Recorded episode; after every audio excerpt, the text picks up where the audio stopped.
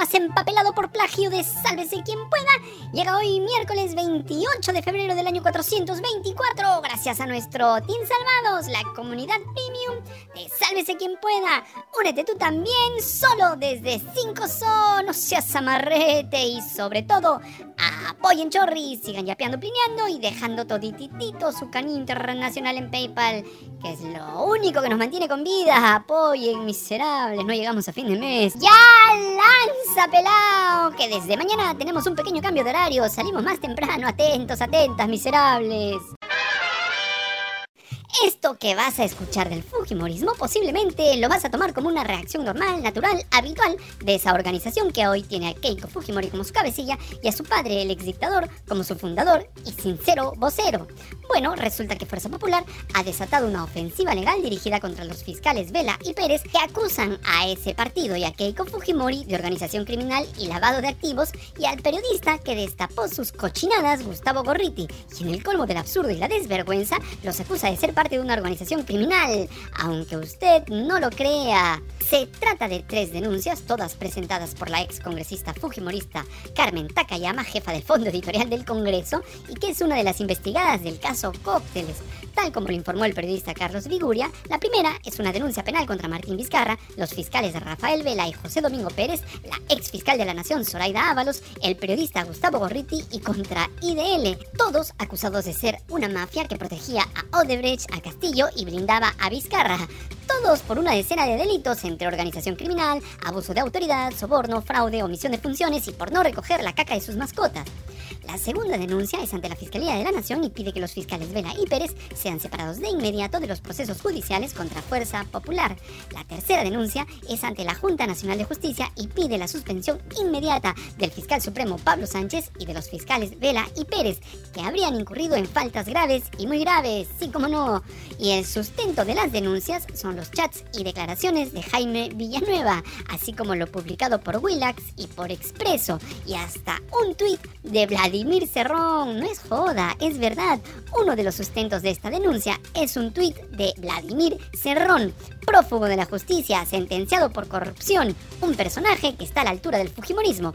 Y se acuerdan que la banda, perdón, el partido Fuerza Popular y su cabecilla, Keiko Fujimori, se quejaban porque se había judicializado la política, pues te cuento que eso es lo que están haciendo claramente con este Frankenstein de denuncias que se han inventado. Pero lo que es más torpe todavía es que en su afán de venganza parece que no se han dado cuenta que podrían estar cometiendo obstrucción de la justicia al denunciar a los fiscales y representantes del Estado en el juicio que se inicia este 1 de julio contra Keiko y Fuerza Criminal Popular. A todas luces, lo que busca Keiko y el Fujimorismo es que se retrase el inicio del juicio oral en su contra por organización criminal y lavado de activos. ¿Lo conseguirán?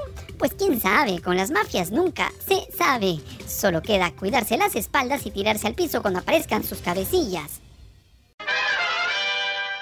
Y Marco Tulio Falconi cumplió ayer su sueño y juró como nuevo integrante de la Junta Nacional de Justicia gracias a una decisión del Tribunal Constitucional Naranja que tiene entre sus miembros a fanáticos de las rodilleras con el logo del Congreso.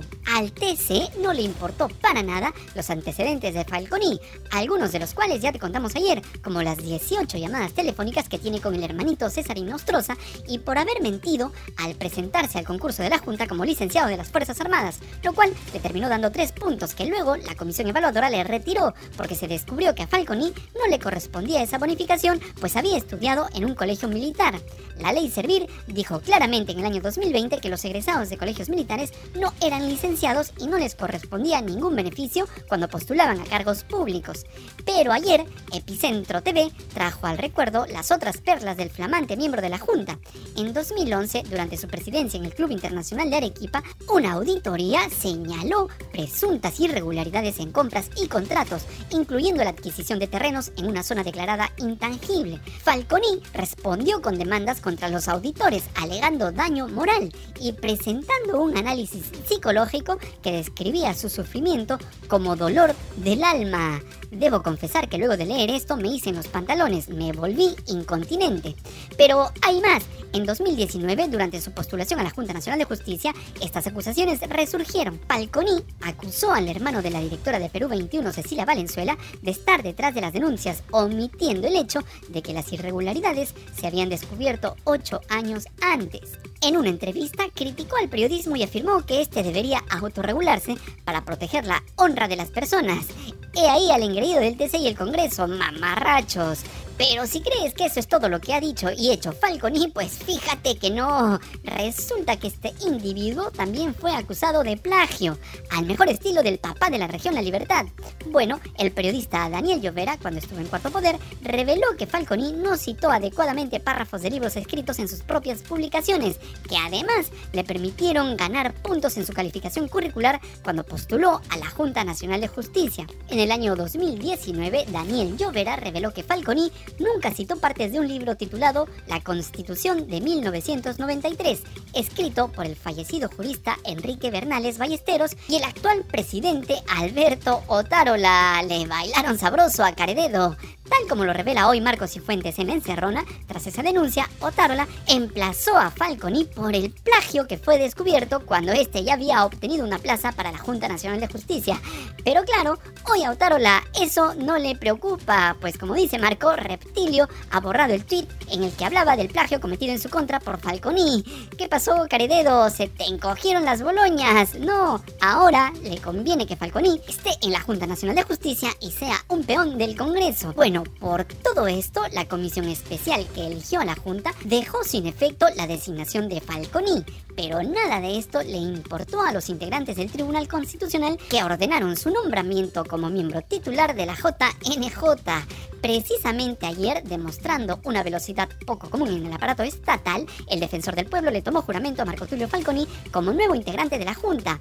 La prensa quiso saber su posición sobre el proceso ilegal que lleva adelante el Congreso para destituir a los integrantes de la Junta, y esto fue lo que dijo, o mejor dicho, lo que no dijo se da en un contexto bastante delicado para la Junta. Se está recomendando su inhabilitación y esto sería cuestión de días a nivel del Pleno, una vez que se instale. Bueno, eso es competencia del Congreso. Yo particularmente, habiendo sido una víctima dentro de este proceso, sobre ese particular no voy a declarar. Pero ¿cuál es su opinión respecto, por ejemplo, al límite de edad, que ha sido el tema de controversia con la magistrada Tello?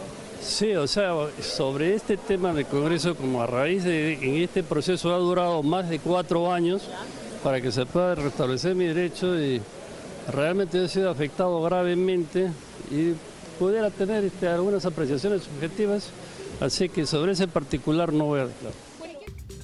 Oye, Drupi viejo, ¿no crees que es muy temprano para que te arrodilles? ¿No te parece que al menos deberías comprobar que las rodilleras que te compraron son de tu talla? Están por tirarse abajo de manera ilegal a la institución a la que ahora perteneces y debes defender, sentando una posición de acuerdo a lo que dice la Constitución y tú prefieres el silencio cobarde, timorato y hasta cómplice. Ese es el nuevo hijo procreado por el TC y el Congreso. La Junta de Portavoces está reunida hoy para definir los detalles del primer pleno adelantado para este viernes y no en la segunda semana de marzo como estaba previsto y siempre ocurre. Están apuraditos porque la mitad del Congreso tiene denuncias judiciales. Lo más seguro es que pasado mañana voten por la inhabilitación de los integrantes de la Junta Nacional de Justicia. Los más repudiados del país tienen la mesa servida para su festín de impunidad.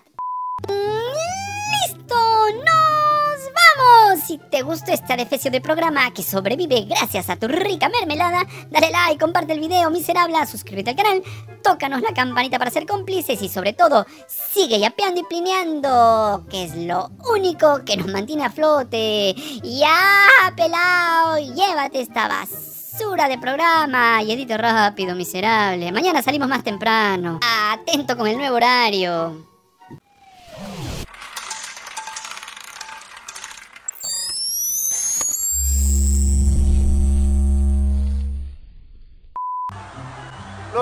Acuerdos se logran ponernos de acuerdo qué queremos.